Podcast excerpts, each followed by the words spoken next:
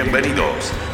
Aquí comienza la segunda temporada de Duros de Roer, el espacio para las historias de los distintos de siempre. Duros de Roer es una presentación de Uber Eats. Con ustedes, Francisco Reynoso.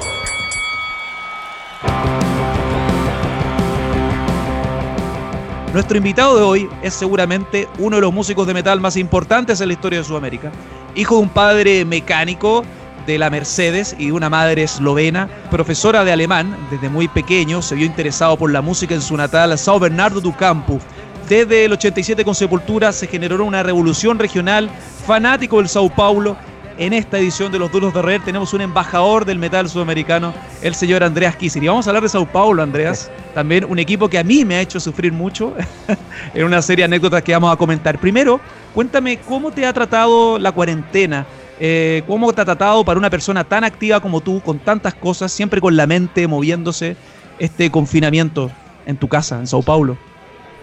Sí, está muy diferente para todos nosotros, ¿no? No solamente los músicos, pero la sociedad en general cambió todo, ¿no? Con esto de las del viajes y, poner gente juntos, ¿no? En conciertos y todo. No sé, va a tomar un tiempo ahí hasta volver a todo y, y, va y va a volver todo cambiado, ¿no? Muy, muy diferente lo que, lo que estaba ocurriendo, ¿no? Hasta, hasta el momento de, del virus y todo. Y, pero como dije, estoy aquí en Brasil trabajando mucho.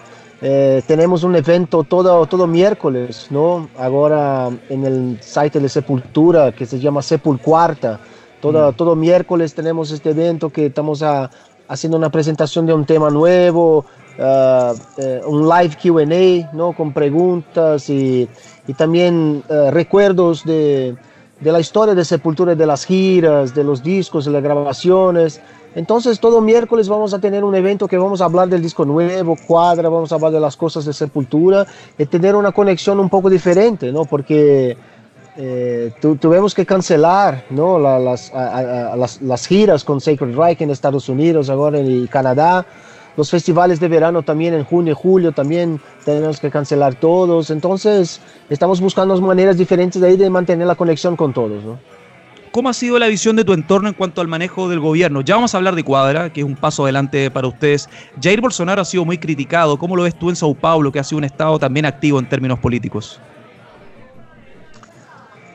Ah, la situación política siempre fue muy difícil, ¿no? Eh, en todos los países, principalmente en Brasil, ha cambiado mucho. Eh, infelizmente estamos muy...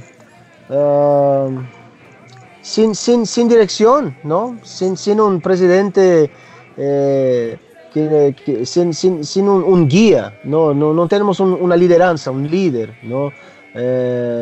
Tenemos los gobernadores que, que está, están trabajando en sus propios estados, que están haciendo un trabajo más respetuoso, más responsable, ¿no? Más conectado con lo que está ocurriendo en el mundo y no viviendo en un, en un, un mundo paralelo como nuestro presidente acá, ¿no? Es increíble el nivel de ignorancia, ¿no? De, la, de, de, esta persona que no, no sabe hablar con, con, con, nadie, ¿no? Es increíble. Es, realmente una situación muy, muy delicada que Brasil está pasando ahora, no solamente por el virus, pero la, la situación política, ¿no? Que está muy, muy fragilizada, ¿no? Estoy chequeando, recordando una entrevista que tú tuviste, hablando de eso, extendiendo tu reflexión. Eh, una entrevista que tuviste para un, medio, para un medio argentino, si mal no recuerdo, donde señalabas textual, en Brasil no están preparados para gobernar. ¿Hace cuánto que tú no veías esta inoperancia, este sentido, esta decepción de la gente con un gobierno en Brasil? En tus años ya de vuelta, ¿no? No, Brasil eh, es, un país muy, muy largo, ¿no? Es un país muy difícil hay tantas eh, opiniones, ¿no? De norte a sur. Es un, un, país que hay muchas cosas distintas, muchas cosas eh, buenas y malas también, ¿no? Entonces es un país muy difícil de manejar como políticamente, ¿no? Es muchos partidos políticos. Es una historia muy larga también de dictadura como Argentina, como Chile, como América del Sur en general, ¿no? Y cada quien, cada, cada su país tiene su manera de, de, de manejar eso y, y, y, bueno, estamos pasando ahí por un momento de retraso, ¿no? De, de, de, cosas así que me parecía que ya, ya, ya, ya está, ¿no? Ya cosas que, que fueron de, de, de, racismo, de los homosexuales, de las conquistas, ¿no? De que, que todas las minorías, como son llamadas, ¿no? Eh, lograron con este tiempo y ahora con, con este imbéciles, ¿no? En, en, el gobierno. Es muy difícil haber una, una, una, una charla, una, una, plática política, ¿no? Es muy ignorante, ¿no? Entonces es muy difícil realmente. Eh, tener una, una, esperanza, pero la arte, ¿no? Los músicos acá en Brasil, la gente está unida, eh, la gente está más fuerte, buscando caminos nuevos, ¿no? Y como músico, como un, un músico de heavy metal, ¿no? Las letras de Sepultura siempre muy eh, de, de, rebeldía, ¿no? De, de ser el, el, contra las leyes que son abusivas, religiones, todo eso, ¿no? Entonces, eh, creo que la arte, la música que va a buscar un camino nuevo ¿no? para nosotros y, y no, de, no dependemos de la política. Gracias a Dios y al diablo, ¿no? no dependemos de la política porque para hacer arte, ¿no? 36 años de sepultura, nunca tuvimos un apoyo así mm. oficial, ¿no? Del gobierno, de la cultura, del Ministerio de la Cultura, nada, nada. Sepultura se siempre logró con nuestro propio trabajo, ¿no? Y siempre muy orgullosos, ¿no? De representar Brasil, pero no la clase política, porque esta no, no vale la pena. Incluso yo recuerdo, yo, yo uno de los conciertos que yo más recuerdo, yo tengo 39 años y tuve la fortuna de tener la edad para ver grandes conciertos de Sepultura. En Hollywood Rock, cuando Max tuvo ese problema, ustedes fueron humillados en cierta medida. La gente, las autoridades los miraban a ustedes menos cuando pisotean la bandera en Brasil. Pero eso también habla de que una banda, cuando ustedes están dominando el mundo del metal con AD, tuvieron que participar casi por un concurso para tocar en Hollywood Rock cuando ustedes merecían, sin concurso de los fans, tocar por mérito propio. Eh, ¿Sientes que la banda ha sido más respetada por el establishment brasileño en, los en toda la carrera que has construido actualmente, en los sí, últimos años? Sin duda, sin duda, claro. Siempre eh, con, la, con, la, ayuda de, de nuestros uh, fan clubes, los fanáticos, ¿no? Como bien dijo, eh, la, la, cuestión de 94 del Festival Hollywood Rock, ¿no? Eh, increíble. El presi presidente de nuestro fan club en São Paulo, ¿no? En Brasil, eh, arregló de, de, tener 7 mil o más eh, firmas, ¿no? De los fanáticos para hacer presión, ¿no? Para, para la, los promotores, ¿no? Los organizadores del festival a poner sepultura y, y logramos, ¿no? También estaba en un tiempo ahí con AD también que fue un disco muy, muy fuerte, muy importante en nuestra historia y todo, pero los fanáticos fueron muy importantes y decisivos, ¿no? Eh, fueron fundamentales así para, para poner a, a, Sepultura en un festival tan importante. Hablemos del presente. Este discazo, mira, cuadra, por fin eh, demoró que llegara, uno de los discos que yo más he disfrutado de la banda y me alegra... Gracias me alegra el sentido de que hay un acuerdo en la prensa de que este es el disco más sólido en mucho tiempo, un disco que hace mucho tiempo no tenía críticas tan buenas. Ustedes han tenido muy buenas críticas con esta trilogía progresiva que yo he visto han tenido con esta nueva formación y hemos disfrutado con Machine Messiah. Pero hay algo hay algo como luminoso que desde afuera nosotros, los fans, la gente que lo ha apoyado lo siente. Esta estructura también con eh, los tres bloques de cuatro canciones, una mirada progresiva que se ve sólida en este tercer intento con Eloy en eh, la batería. Y hay una canción que es Isolation que pareciera que hubiese anticipado el destino de la humanidad. Es como si Sepultura hubiese apelado a una brujería y un tema que ya está calando hondo en la fanaticada. Uno ve Spotify y Isolation está casi al nivel de los himnos clásicos de la banda. ¿Cómo fue para ustedes construir el mensaje de Cuadra y el concepto de un álbum que es muy cerebral, está muy pensado? Sí, sin duda. Eh, yo empecé a trabajar el, concepto de todo eh, casi 12, 13 meses antes de empezar a, a, grabar el disco en Suecia el año pasado. ¿no? Yo quería más tiempo justamente para tener esta posibilidad de escuchar bien, de, pensar la dirección y todos los detalles, ¿no? Para, uh, para trabajar junto con el grupo, con Jens Bogren como productor también al final de, del proceso, ¿no? De toda la, la composición y arreglos y todo.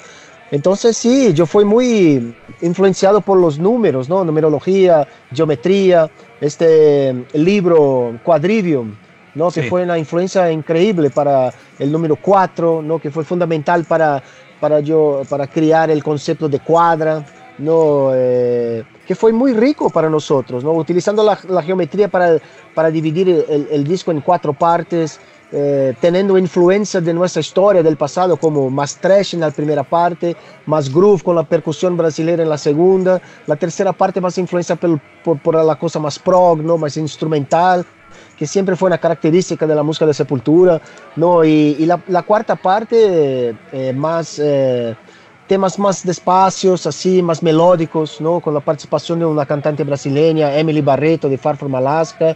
Entonces ahí intentamos de todo, claro, influenciados por nuestro pasado, pero haciendo con la actitud y la, la energía de hoy, ¿no? Vivimos el presente muy intensamente, eh, Sepultura, y creo que estamos en nuestro mejor momento de la historia. Me siento bien, mejor que, que, que nunca, ¿no? Como compositor, como guitarrista. Eh, lo mismo ocurre con Paulo, con Eloy con Derek, ¿no? Nos sentimos muy, muy bien, muy confiantes y, y toda la estructura de Sepultura también está arreglada para, para hacer esto posible. Los, sellos, los managers, los fans, ¿sabe? Entonces es un momento muy especial para nosotros, sin duda. Son los que mantienen encendida la llama del rock. Seguimos conversando con los duros de roer. Andrea, mucha gente quiso em, ver abajo a Sepultura. Cuando tú tomaste la decisión de tomar las riendas de la banda con Paulo, eh, Against hablaba de eso, lanzaron buenos discos, el mismo sello, recuerdo Roadrunner, cuando todos alabábamos el cambio de Sepultura, la evolución, el nunca quedarse pegado en el pasado, ustedes siguieron insistiendo, hubo gente que quería apoyar otro bando en cierta medida. ¿Sientes que el tiempo te ha dado la razón? Porque lo que tú señalas es verdad, en el sentido de que Sepultura está sorprendiendo en cada disco. Yo siento personalmente, me gustaría saber tu opinión respecto al input de Loy, que Sepultura finalmente llega a un metal de avanzada con el desarrollo también que tiene Loy y con el aporte que ha dado en los tres últimos discos. Quizás antes había limitantes por los músicos, pero ahora siento que Sepultura es una suerte de metal conceptual de avanzada como los grandes discos no creo que hay limitantes. Todos nosotros hay, límites, ¿no? Y trabajamos de acuerdo con los límites, ¿no? Cuando yo eh, ingresé a Sepultura en 87, cambié Sepultura mucho. Lo mismo con Derek. Ingresó a Sepultura y cambió totalmente a Sepultura. Lo mismo con Giando La Bella, nuestro baterista. Ingresó a Sepultura y cambió. Y lo mismo con Eloy, ¿no? Esto es, eh, esto es muy natural con nosotros, ¿no? Esto es lo que es, la verdad, el presente. No tenemos un cambio de, guitarrista o de baterista solo para hacer una copia de lo que estaba no, para nada. Sí, entonces trabajamos con que, que tenemos. Y la libertad de expresión, la libertad de intención, de opiniones, es fundamental para tener un grupo como Sepultura. Eh, por eso que estamos acá 36 años haciendo lo que hacemos, ¿no? Porque la libertad es general y total, ¿no? Y, así es.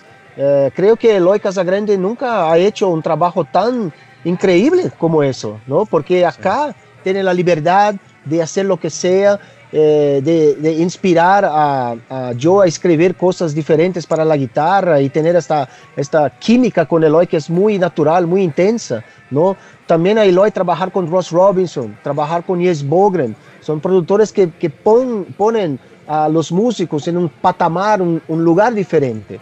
¿No? Entonces es parte de un proceso. Sin Giando La Vela, sin Derek Green, sin Against, sin Nation, sin Kairos, Cuadra y todo Machine Messiah no sería posible. ¿no? Mm. Es todo, todo, todo es una parte de un todo y, todos los discos fueron muy importantes para nosotros.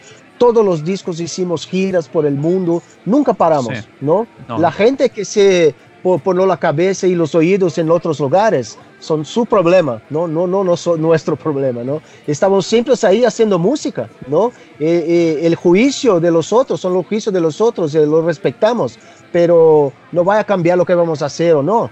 Tenemos muy, mucho seguridad lo, lo, que creemos, lo que queremos para Sepultura, ¿no? Em, ya se cumplen 22 años, 22 años, el tiempo es increíble, el tiempo pasa volando, 22 años eh, con Derrick en la banda, 22 años con esta nueva etapa de la banda, con este saludable presente. ¿Cuáles han sido para ti los highlights de esta segunda etapa, este giro de sepultura con un Derrick que se ve cada día más confiado, cada día más aportando a la banda, con una validación completa en todo el mundo y con todos los planes que ustedes tenían para promocionar este disco sólido cuadra? Sí, yo no, yo no veo como, como, como una segunda etapa, no, eh, porque Sepultura empezó con otro guitarrista también, ¿no? Yo, yo empecé con esquizofrenia, Sepultura ya tenía ahí dos discos, ¿no? Fue un cambio importante. Claro que el cambio de Derek fue, eh, de, de, Max también fue lo más importante, porque no solamente perdemos el cantante, pero perdemos el manager y toda la estructura que, que ha tenido 10 años que trabajando para eso, ¿no? Max pegó todo para él, ¿no? Y ahí empezamos casi del, del cero, pero fue una escuela increíble, ¿no? Hoy nosotros somos un grupo muy organizado, no solamente eh, en el escenario haciendo música, pero también con los negocios, ¿no? El nombre Sepultura nunca fue tan fuerte en el sentido de, tener productos como la, cerveza, eh, productos eh, distintos como el vino y cosas así con la marca Sepultura, ¿no? Y aparte de, tenemos un, un sello como Nuclear Blast uh, a más de 10 años, y Casa Casagrande está casi 10 años con nosotros, eh, una nueva equipo de, de, de managers, de empresarios acá en Brasil, que hace 4 o 5 años que hay una reestructuración de todo, ¿no? Entonces eso ayuda mucho a tener tranquilidad y, y foco para ir a una sala de ensayo y pensar solamente en música, ¿no? Pero retomando, retomando la pregunta, ¿qué, ¿cuáles son, si tú eligieras, por ejemplo, yo recuerdo que previo a ese gran show que dieron en Sao Paulo eh, con Derrick, eh, donde fue Jason Newsted y Mike Patton, hubo un show en San Diego también que fue súper importante, unos war-up shows para lo que fue Sao Paulo. Em, si tú tuvieses que elegir dos o tres grandes presentaciones con Derrick, por ejemplo, con este ciclo de Sepultura, ¿cuáles serían? Porque Sepultura ha tenido muchos momentos notables. Wow. Sí, es difícil porque hay muchos, ¿no? Uh, hay muchos momentos muy importantes, claro, este concierto en Brasil, que fue el primero, con muchos invitados, incluyendo la, la tribu de los indios chavantes ¿no? de Brasil, recuerdo. que por la, por la primera vez fue en un escenario y todo, fue muy emocionante, ¿no? fue muy increíble todo. Pero todos los festivales, ¿no? como Rock in Rio, fueron muy importantes. Eh, 2001 tocamos para 200 mil personas con Iron Maiden, ¿no? Con, fue, creo que fue el, el concierto hasta uh, el punto de, del mayor concierto de Derek, ¿no? Siempre fue una, una, grande escuela, ¿no? Tocar en festivales así, todos. Y muchos otros, no sé. Con Satriani, por que... ejemplo, cuando Joe Satriani eh, compartió el palco Steve con ustedes, Vai. también fue muy... Steve Vai. Perdón, perdón Steve eh, Vai, perdón, Steve Vai. Sí, Steve, Vai tocamos con, sí, en Rock in Rio en Las Vegas también. Sí. Hicimos la presentación oficial de Rock in Rio Las Vegas en Nueva York, ¿no? En Times Square.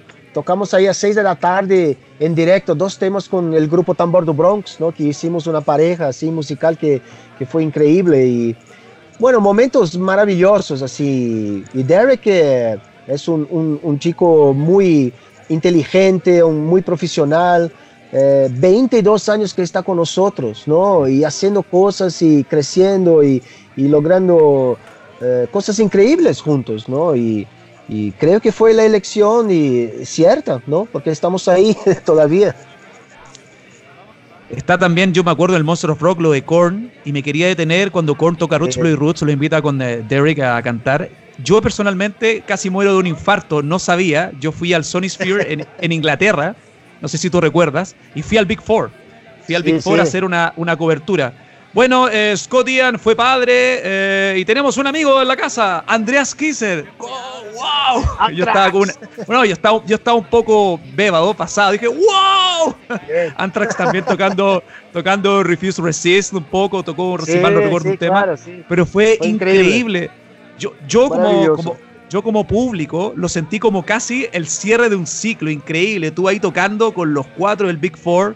Me imagino, me imagino que el Andreas, el Andreas del 86, el Andreas del 87 Ah. jamás hubiese imaginado algo así. Más, claro, claro, es más que un sueño, ¿no? Mejor que un sueño, es realidad. es, eh, es una cosa increíble, ¿no? Porque imagínate cuántos guitarristas que conoce a Scott Ian ahí a, en el mundo, ¿no? Que Scott Ian la conoce por, su historia, por sus giras y toda la gente que conoce en todo el mundo. Y ahí llama a un guitarrista de Brasil. Claro que ahí, claro, conozco a Scott Ian, ya, ya tocamos juntos, hicimos giras, giras con Anthrax y, y, todo más, pero fue una sorpresa muy increíble y, me quedé muy feliz, ¿no? Muy así, wow. Claro que sí, vamos, ¿no? sí. Y ahí me preparé porque ahí tuve cinco o seis veces, ¿no? De adelanto para, para hacer la preparación y tener todo listo para, para los tiempos de verano, ¿no? Para hacer los festivales. Y ahí me quedé con Anthrax por dos semanas haciendo cinco conciertos de Big Four, haciendo la, la zapada. Real, increíble. Y la gente, todos, ¿no? Eh, Metallica, Megadeth, Slayer y Anthrax principalmente, ¿no? Me recibieron con brazos abiertos, me sentí en casa, así, mucho respeto. Eh, claro que ya conocía a todos así de situaciones diferentes, ¿no? Pero...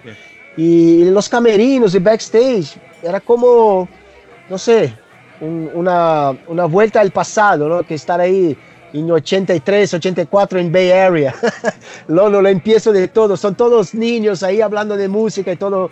Fue una, una, un sentimiento maravilloso, sin, eh, eh, muy agradecido, ¿no? Un privilegio. Más que un club, una familia. Sigues junto a los duros de roer Ahí se vienen también todas las imágenes de cuando tú partiste tocando guitarra, esa pasión que también le hace inculcado a tu hijo, eh, donde sigues, haces unas jam con tu hijo, tienes un programa de radio en la 89. Pegadas, de Kisser, pegadas de Kisser. ¿Cómo ha sido para ti también explotar esa beta de comunicador? Porque tú hablas muy bien español, pero tú también eres un muy buen locutor. He escuchado tus programas, la cercanía que tienes con las bandas, las bandas del underground brasileño. Eh, ¿Te gustaría, te interesa eso de explotar eh, un rol de comunicador un poco más formal o es solo como tiempo libre, pasatiempo? No sé, no, un poco así, no, no, no sé si un pasatiempo porque eh, es mucho trabajo, ¿no?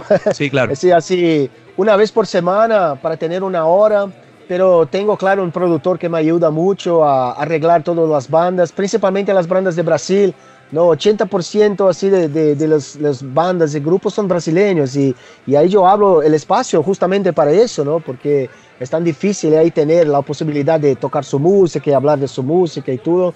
Y, ya son eh, eh, ocho años, ¿no? Que tengo este programa de radio con mi hijo y me encanta, ¿no? Es una experiencia fantástica pero no soy profesional, no, así no me considero un profesional de la radio, así yo, yo, me considero también un privilegio tener un espacio así de una hora para hablar lo que sea, ¿no? Yo tengo total libertad también de, de hablar lo que sea, de cómo hacer y todo. Y eso es muy importante, ¿no? Porque tengo un espacio muy importante de hablar de la música, de la pasión por el metal y al mismo tiempo, ¿no? Hablar de sus influencias y, cosas así que están paralelas al mundo del metal, ¿no? Entonces, eh, es una escuela fantástica, ¿no? Y, no sé. Yo espero ahí, quizá que, que, que, sea por mucho tiempo, no, todavía por el futuro ahí. Vi una historia de Instagram, creo, en tu cuenta de Instagram, donde estaba escuchando Highway to Hell en el auto en Sao Paulo con tu hijo más, eh, era tu, hijo más pequeño. O sea, lo del rock ya es un tema de familia completamente en la sangre. Sí, claro, es muy natural. Acá en la, en la casa siempre mucha música, guitarras por todos los, los lugares. Eh, y la sala, los, los, cuartos y todo. Entonces es una cosa muy común, ¿no? Eh, ACDC, Black Sabbath, Kiss, son cosas que todos acá conocen muy bien.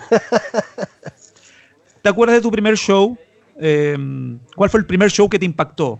Quizás no en orden, pero el primer concierto que te hizo militar ah, en el rock, tocar un instrumento. Por supuesto, por supuesto la gira de Kiss en 83 en Sudamérica que se presentaron en el estadio de Morumbi, en São Paulo, eh, y fue mi primer concierto, ¿no? Fue en 83, así, primer concierto así, de, de veras, así, profesional, ¿no? Kiss, imagínate, con uh, Creatures of the Night Tour, con el tanque, ¿no? De, de, de Eric Carr en la batería, y fue increíble, cambió mi vida, ¿no? Totalmente. Claro que ya estaba escuchando a Queen también y otros grupos así, pero Kiss era mi pasión, ¿no? Eh, y fue un privilegio también tener esta oportunidad, ¿no? De, de, por la primera vez un concierto tan grande así en Brasil, ¿no? Entonces eh, fue este concierto que realmente mm, yo tuve la, la, estaba seguro, ¿no? Que quería seguir este camino. Una de tus pasiones, aparte, claro, está la familia que siempre está, está el rock, está tocar, está tratar de componer nueva música, descubrir nuevos sonidos o meterse, porque el rock es un mundo y la música en general es un mundo de infinitos estímulos, es el fútbol. Es el fútbol. Eh, y yo sé que tú eres un militante hooligan del Sao Paulo Fútbol Club. Y déjame decirte que, bueno, mi mamá es brasileña, mi, familia es de Recife, el Sport de Recife. Yo soy ah, chileno. Yo soy chileno también, y, eh, pero soy de la Universidad Católica. Universidad Católica tiene a su bestia negra internacional llamada Sao Paulo. Yo con 14 años, yo con 14 años, con una vida llena de ilusiones, voy con un par de amigos a la final de la Copa Libertadores en el Estadio Morumbí, donde ah, tuvimos, la, tuvimos la mierda de suerte de jugar con el mejor Sao Paulo de la historia. Yo me acuerdo que cuando sale el equipo, sale el capitán de mi equipo, se, llama, se llamaba Mario Lepe, y, y él mide 1,65, 1,70. Y al lado de él estaba Raí con la bola, con la, con la pelota. Y ahí yo dije, ups, se fudeo.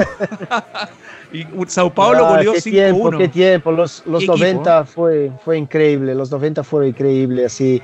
Yo empecé a, a, claro, muy, muy pequeño, mi padre Sao Paulo, y en el año de 1975, yo tenía 7 años y fue la primera vez que fui al estadio de Morumbi a ver un, partido de fútbol de São Paulo contra Santos y São Paulo ganó. Ahí ya, ya tuve primera bandera, ¿no? las flámulas y todo. Y, y ahí empezó ¿no? la década de 80 para los São Paulo, fue increíble, fantástica. Eh, los, los, campeonatos nacionales, los estaduales también. Y ahí empezó en los 90 con Tele Santana, Raí, ¿no? Seti, Cafu, un, equipo Leonardo, Miller, Toninho Cerezo, así un equipo eh, fantástico y fue la, mejor época de, mi vida, hablando de fútbol, claro. Eh, los tres títulos mundiales, eh, claro, con Rogerio Ceni, después un poco más tarde, en los, los 2000, ¿no? Y ahora estamos pasando ahí por un periodo, un momento muy difícil por São Paulo. la política adentro del club también está así peor que el Brasil. no, peor que Brasil no, no vamos a exagerar. Eso ya sería una crisis para bajar de categoría. Sí, claro. sí, por suerte no, no, no, ocurrió esto hace unos años, ¿no? Entonces la situación política de San Paulo es muy difícil, muy... Vemos ahí que Palmeiras y Corinthians, ¿no? Y Santos están con una, una situación mucho más organizada, con sus estadios, ahí, cosas así, más políticas un poco más organizadas, pero San Paulo está pasando un tiempo muy difícil pero este año empezó bien, ¿no? Al final del año pasado estaba mejor con este técnico, ¿no? Director técnico, Diniz, que está haciendo un trabajo muy bien. El portero también, uh, Volpi, ¿no? También se aseguró ahí en la posición y, y Alejandro Pato también es un, es un delantero muy peligroso, muy experiente, ¿no? Que también, y Daniel Alves, ¿no? Daniel Alves que es un, un monstruo ¿no? del fútbol que también muy buena forma para la edad que tiene. Es San Pablo de corazón, ¿no? que es muy importante para él volver al fútbol brasileño. Él volvió a San Paulo, entonces eh, vamos a ir, eh, esperar que, que, vuelva el fútbol más pronto posible para, para tener nuestra pasión, ¿no? Volver a, tener nuestra pasión. Se, te ha hecho muy difícil. Yo soy fanático del fútbol y yo estoy ya con depresión en todo nivel sin fútbol. Es muy raro todo. Ah, ya, ya, miramos eh, partidos antiguos, del pasado y todo, ya sabemos todo. Fuiste de nuevo a ver el partido de la Copa Intercontinental de Sao Paulo de Tele Santana. Exacto, esa semana dos veces. Sí, sí. Increíble. qué tiempo, qué tiempo lindo. Contra Barcelona de Cruyff, ¿no? Y, y Fue el Milan. qué equipazo, qué equipazo. Qué mala suerte le, qué mala suerte la de mi equipo. Y sabes, hay otro partido que yo creo que quizás tú como fanático lo viste porque sé que lo idolatras también, Rogerio Sene. Que Rogerio Sene en un partido con Católica de la Copa Sudamericana tapó todo, tapó todo. Partido. Me acuerdo de ese partido muy bien, fue un, partidazo, creo que yo no me acuerdo de, un portero jugar tanto así eh, como este partido. ¡Wow! Qué cosa maravillosa. Yo, yo me quedé emocionado esta noche, realmente emocionado con lágrimas así. Tapó todo, tapó todo. Yo no lo podía creer. Yo estuve cinco días. Fue empate, ¿no? Fue 3-3 o cosas así, ¿no? Fue Creo que 0 -0. fue. no, Sao Paulo 4-3, ganó Sao Paulo 4-3. 4-3 ganó. yo estaba en el estadio y me quería romper la cabeza contra el asiento. Ah, así, es un trauma. Yo veo la camiseta de Sao Paulo, veo la camiseta de Sao Paulo ¡ah! Tengo pesadillas. Perdón, perdón. No, pero fue un equipazo. Oye, recuerdo también el 94, ustedes están en la gira de Pantera Biohazard y Brasil fue campeón del Mundial. Y yo me pregunto, ¿cuál ha sido tu alegría en vida, eh, tu alegría, la alegría como histórica del fútbol, donde tú dijiste, no, no lo puedo creer, que estuviste así casi un carnaval personal, lo del campeonato del mundo o ese Sao Paulo de Tele Santana? No, la final del, del Mundial del 94 es un, tiene un lugar muy especial. ¿no? Es muy difícil hacer una comparación. Claro, São Paulo campeón de la Libertadores, Mundial y todo, Sí. pero después de, de la Copa de 70, ¿no? Brasil pasó por muchos momentos, así, 82, ¿no? Fue un momento muy difícil, yo allí muy nuevo, así, eh, contra Italia de Paulo Rossi, ¿no? Fue muy Equipazo, difícil. Y después también, ¿no? Eh, eh, llegar en 94 en Estados Unidos, haciendo gira, yo viví en Estados Unidos, ¿no? Sí. haciendo gira con Pantera. El mismo día de la final de la Copa Mundial estábamos ahí nos presentando con Pantera en Los Ángeles. Creo que los dioses y los diablos del mundo, ¿no?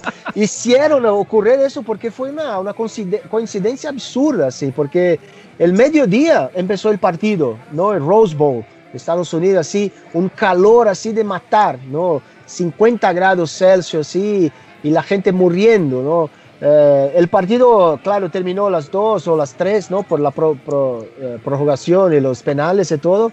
Y ahí fue, fuimos a, eh, eh, volvemos directamente al concierto. A las 6 de la tarde estamos en el escenario, eh, tocando con los, los amigos de Pantera, todos celebrando Brasil, pintados así con, con verde y Con el amarillo. color de la ¿no?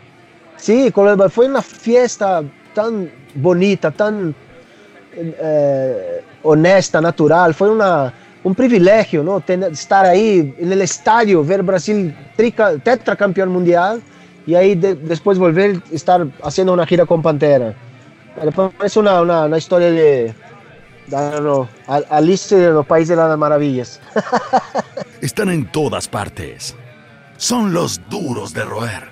¿Cuál fue tu gira favorita de ese boom que tuvieron ustedes en los 90? Para mí, por ejemplo, ver videos de Bjork diciendo I love Sepultura, I love the tribal thing. Fue, es como Sí. cosas surreales. Mucha gente que no tenía nada que ver con el metal Sí. llegó a Sepultura y conoció la cultura brasileña. No, principalmente por KOCD Roots, porque empezamos la, la gira de KOCD en los festivales de verano de 94. Nos presentamos junto a Peter Gabriel en el mismo escenario, con Alanis Morissette, con Rage Against the Machine, con eh, Rancid, ¿no? con bandas así. Eh, la gira de Roots también, con Sting, el mismo festival que Sting, que, eh, no sé, David Bowie, tocamos con David Bowie, man, like- fue así increíble, ¿no? Porque Roots realmente eh, metal, pero hay elementos diferentes, ¿no? De la cultura brasileña, es más exótico, así, de la percusión, ¿no? De, de Carlinhos Brown, de percusión con la tribu indígena y todo. Entonces abrió las posibilidades para Sepultura y, y fue increíble, ¿no?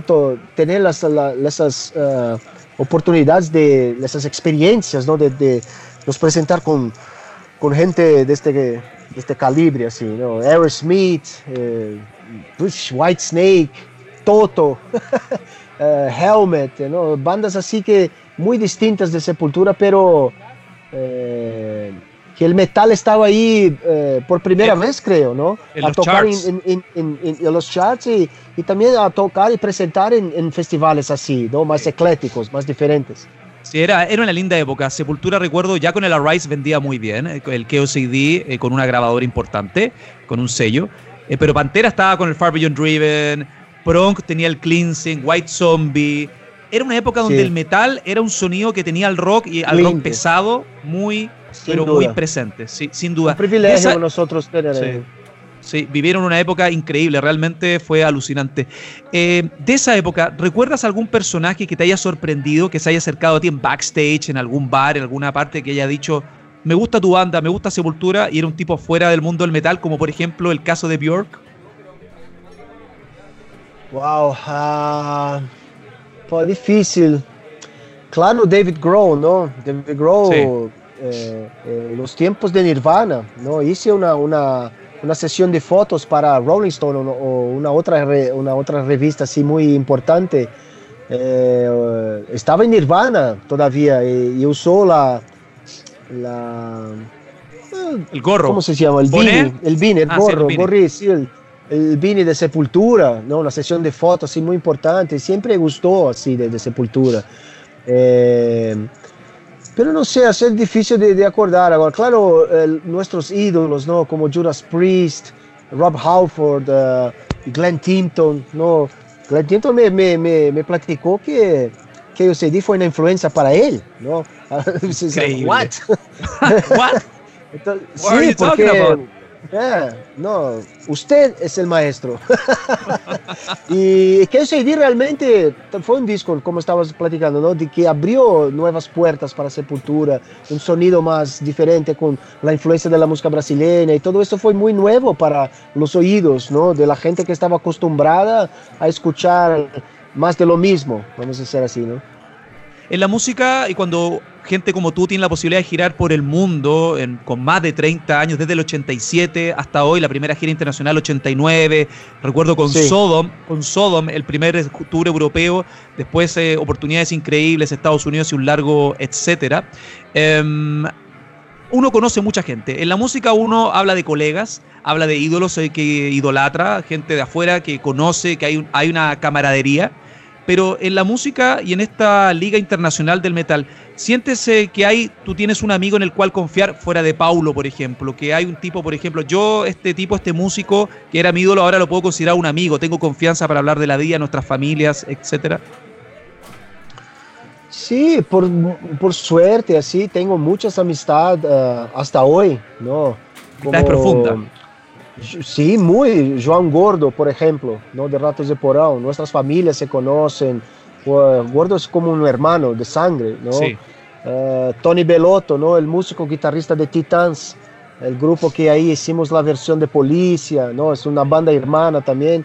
Y Tony Belotto también como un hermano, ¿no? Nuestras familias, las mujeres, nuestros hijos, ¿no? Se conocen hace mucho, ¿no?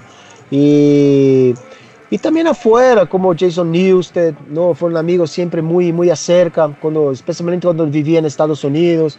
Hoy tengo una amistad muy, muy cercana con, con Mike Portnoy, ¿no? Con, uh, especialmente con David Ellefson, Alex Koenig, toda la gente de, de Metal Allegiance, ¿no? Eh, pero creo que más cercana, sin de familia, son, son aquí de, de, Brasil, ¿no? Donde vivo más cercana con la gente de, de la familia y todo.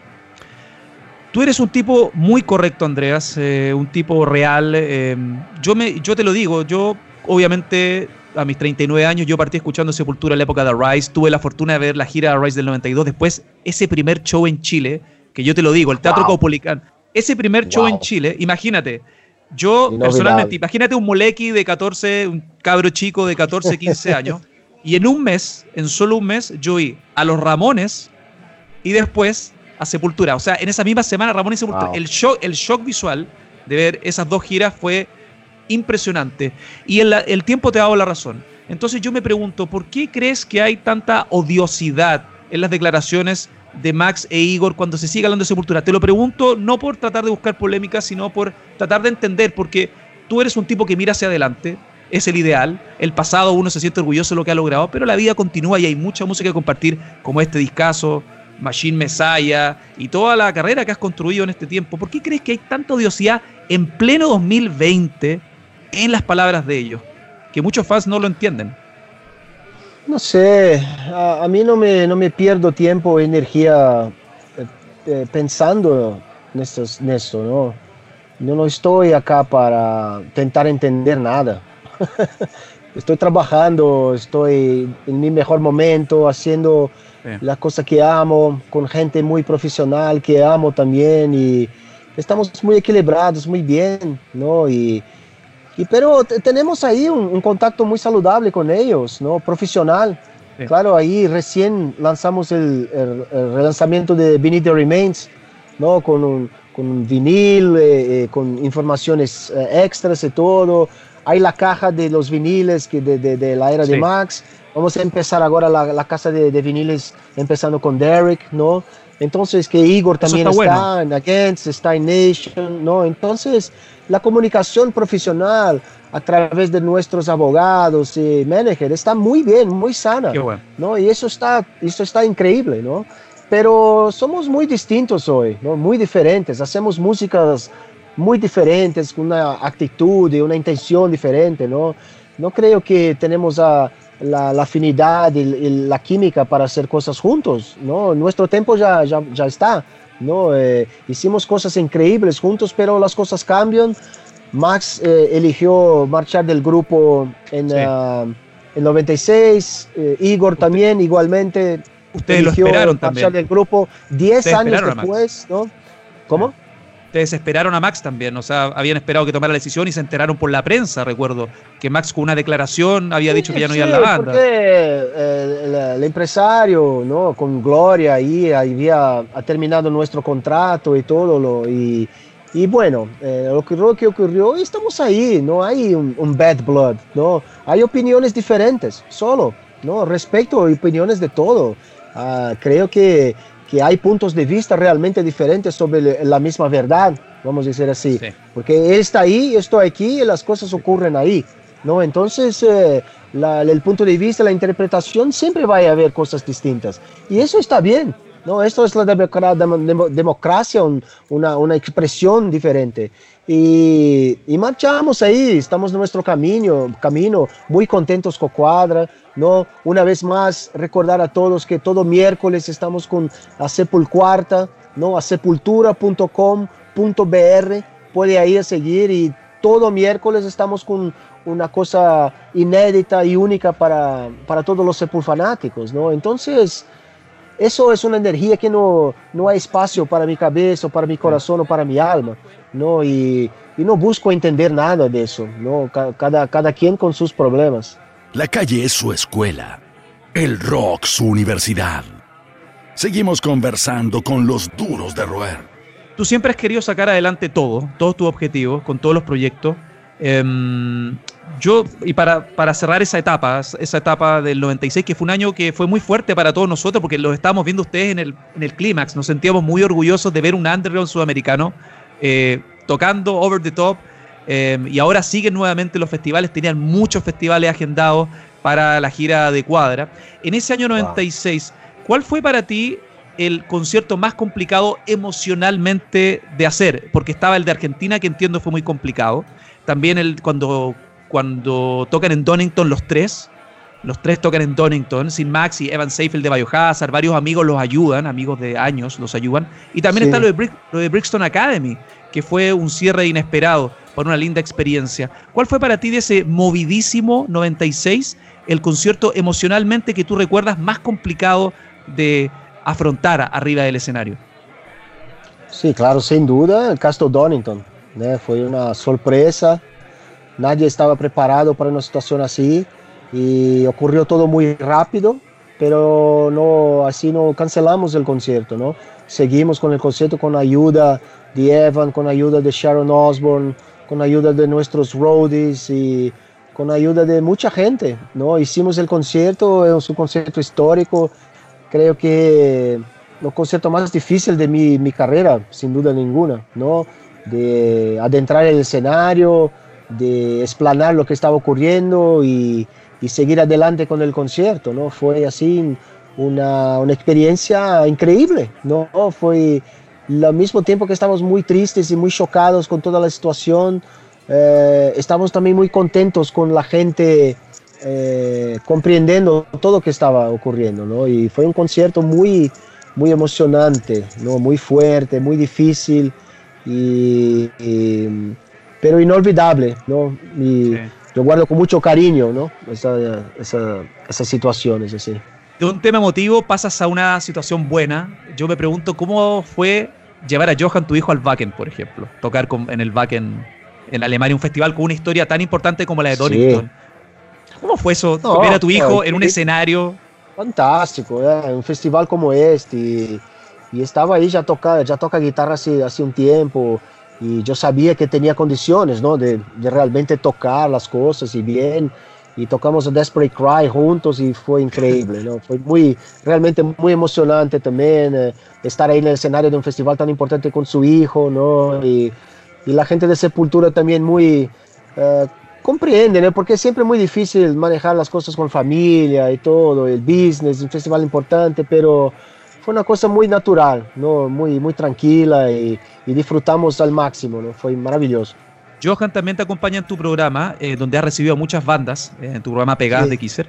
Eh, ¿Cuál fue la última banda brasileña que tú ves con un potencial? Porque tú, yo me acuerdo, cuando era chico, te veía con poleras de The Mist, por ejemplo, Ratos de Porao, Claustrofobía, Corsus, pero ¿qué hay de la nueva cama del metal? ¿Tú crees que hay alguna banda brasileña que tenga el potencial para alcanzar lo que ha hecho Sepultura, por ejemplo? Eh, podríamos conversar después lo de Nervosa. Yo siento que lo que el juicio que ha tenido Nervosa del público metalero ha sido muy injusto para lo que ellas han hecho, pero de esta nueva camada de bandas brasileñas, ¿qué opinas eh, respecto a la renovación? ¿Ves una banda con reales posibilidades de ser grande internacionalmente? Es muy difícil hablar porque estamos adentrando un nuevo mundo, ¿no? De posibilidades nuevas también. Entonces, por tener el programa de radio, ¿no? Yo sé que hay mucha música buena uh, ocurriendo en Brasil ahora. Muchos grupos haciendo metal, mezclando influencias diferentes de diferentes regiones de Brasil, haciendo cosas interesantes. Muchas mujeres, muchas mujeres haciendo cosas muy interesantes. Y aquí yo voy a hablar de un grupo de Río de Janeiro que, ten, es de una, una mujer cantante, uh, Hateful Murder. Uh, Hateful Mother es un grupo increíble, ¿no? Conocí también por, por, por, el programa de radio y está ahí con dos o tres discos, no, si no, no me engano y me equivoco, pero este es un grupo interesante que, que vale la pena ahí a buscar más informaciones. Perfecto. Y casi ya para culminar esta conversación de la Tierra. ¿Qué fue para ti, eh, qué significa para ti la Tierra? Yo siento que también se recupera el sentido de diversión porque Sepultura es, muy, es un plan muy fuerte, muy potente. Cada disco Sepultura es una experiencia, es, una es, es tu vida, es tu trabajo, es tu pasión, lo que te ha, a, a, te ha permitido desarrollarte. Pero, ¿cómo ha sido para ti también interactuar con amigos de larga data en De la Tierra? ¿Cómo has sentido la experiencia no, con el proyecto? Veo, ¿Qué significa para ti? No veo de la tierra como una diversión, como un, como un escape, ¿no? porque Sepultura para mí no es diversión, Sepultura es todo. Yo amo, una vez más, yo amo lo que hago. ¿no? Para mí es un privilegio tener un grupo como Sepultura, hacer giras y todo. Hay, hay, hay, las obligaciones de, de, la profesión, ¿no? Y se ama lo que hace, las obligaciones hace parte y hace sin problemas, ¿no? De la Tierra fue una oportunidad eh, increíble de conocer gente maravillosa, profesionales y músicos de, de, de, un, de un, tamaño, de, de, una larga escala, así como Andrés Jiménez y Alex González, el señor Flavio, ¿no? ahora o Harold también con nosotros. Y De la Tierra es un grupo maravilloso que también eh, hacer heavy metal cantando en español y portugués es un, es un desafío gigantesco. ¿no? Entonces, eso que me, eso que me eh, que me dejó con ganas ¿no? de hacer parte. Era una cosa diferente, ¿no? ¿Para qué hacer un otro de metal, de inglés y todo así? Sí, es claro. más, más lo mismo, ¿no? Entonces, Alex González fue eh, lo que me llamó y me platicó sobre la, la, idea de tener el grupo y todo. Ya había platicado con los tres, ¿no? Yo fui el último a ser llamado de Brasil y todo. Y me encantó, ¿no? Primeramente de de, de, recordar mi nombre, ¿no? Para ser parte de un grupo como, como él, así, ¿no? Y, y también, uh, segundo, porque el desafío, ¿no? De hacer un metal en portugués, en español, es increíble, me, me, me encantó la idea, ¿no?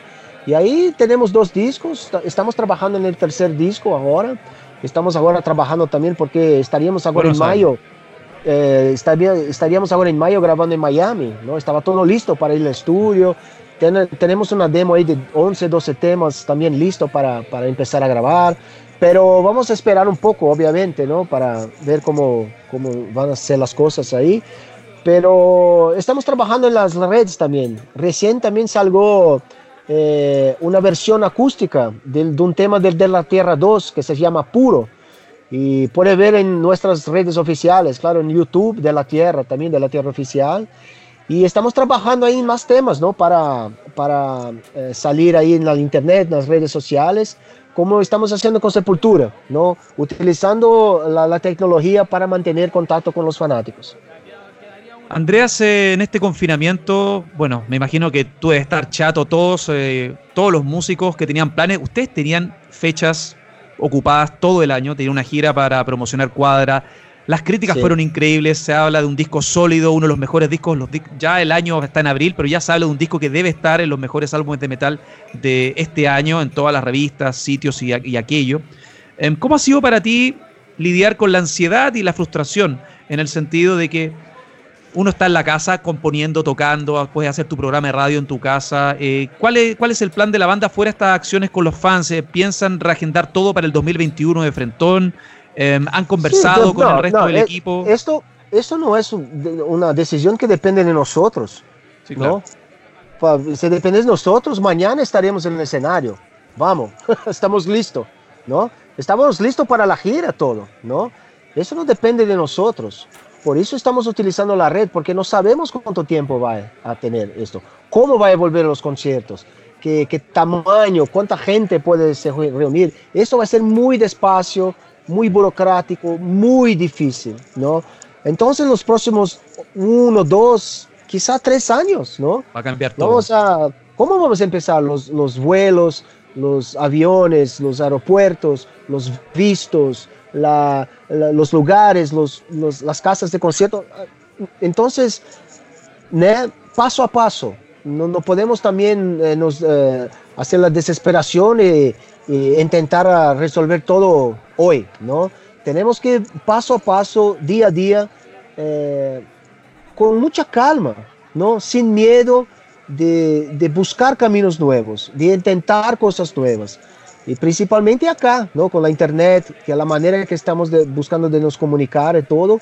Y la Sepulcuarta, es eso. Este es el evento de Sepultura. Ahí vamos a hablar de cuadra, ahí vamos a tocar el disco, vamos a mostrar los temas en vivo y todo, vamos a, a recordar a, a, las historias del pasado y todo. Y esto que, que es Sepultura ahora, porque el escenario no lo sabemos cuándo vamos a volver, ¿no?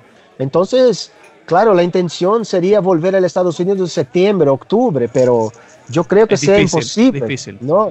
A este año es imposible. ¿no? Italia y todo España, Europa, los festivales. Entonces, vamos con calma, ¿no? Vamos a ver lo que el mundo va a tener de posibilidades y ahí arreglarlas y adaptaciones, ¿no? Que vamos a hacer. Andreas, eh, ¿has desarrollado o has, te has reencontrado con algún hobby en tu casa en este confinamiento fuera de la música y tu familia? ¿Cómo? Si te has reencontrado o has disfrutado de algún hobby fuera de la música, el fútbol, tu familia, siendo un tipo hobby. que trabaja tanto. ¿Algo de, de, antes que te hayas reencontrado ahora por tiempo?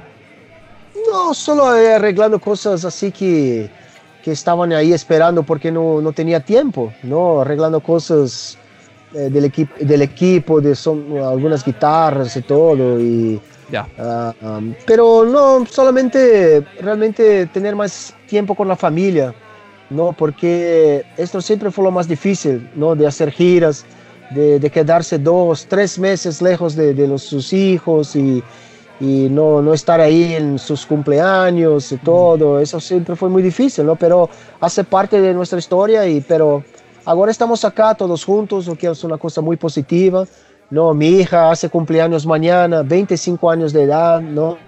Entonces estamos ahí en la celebración de eso que es muy importante también, celebrar la vida. y, sí, claro. y, estamos juntos, ¿no? Lo que más importante, estoy juntos acá. Podría ser muy, mucho peor que estar, podría estar en una gira en otro país, sí. y no podía volver y todo. Entonces uh, estoy acá con la familia, vamos a arreglar todo para, para hacer un, un nuevo mundo. ¿Cuál es para ti el principal legado de Sepultura? Bueno, no sé, esto no es problema mío. no, no es un problema mío. No, ¿Por qué voy sí, a pensar claro. eso?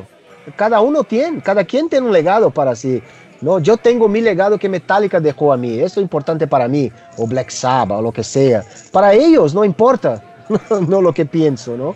Pero eso es muy personal, muy íntimo, ¿no? Y, y, y, y para mí es, es, es, es, pierde de energía ficar pensando el legado, lo que soy, lo que, lo que puedo ser. En cada quien hay una manera de mirar a Andreas Kisser, de pensar lo que es el músico o el amigo, el padre o el, lo que sea, ¿no? Son juicios que cada quien tiene en sus cabezas y respeto a todos, pero no voy a ficar pensando lo que son, ¿no? Porque yo voy a volver loco. Siendo un tipo que siempre mira adelante, que siempre está con nuevas ideas, que hace que su banda, que ha sido su vida durante mucho tiempo, cada disco suene distinto, y eso uno lo ve en todo este largo catálogo, lo que tú señalabas de Kairos, Against, Nation, Ruhrback. Sería increíble ver una reedición de Ruhrback, por ejemplo, que el sello la hizo bien eh, difícil y los discos clásicos. ¿Hay algo de lo que tú personalmente, desde la parte más amplia de tu ser, te, te arrepienta? ¿Te arrepientas?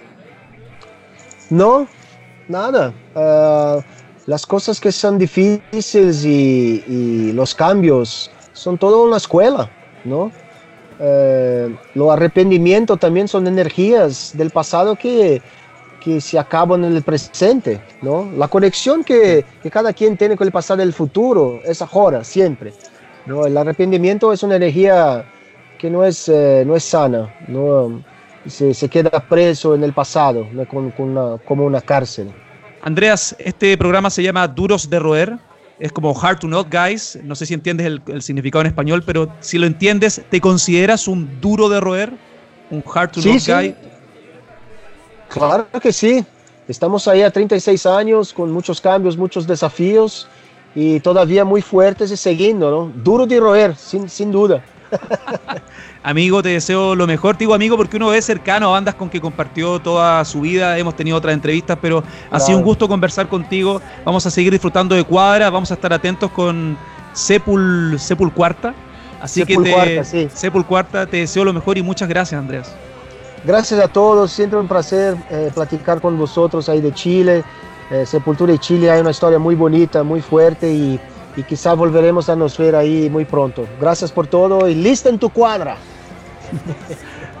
Muchas gracias, amigo. Que estés muy bien. Esto fue Duros de Roer con Andreas eh, Kisser. Esto fue Duros de Roer Podcast. El último apaga la luz. El club de los distintos de siempre fue presentado por Uber Hasta la próxima.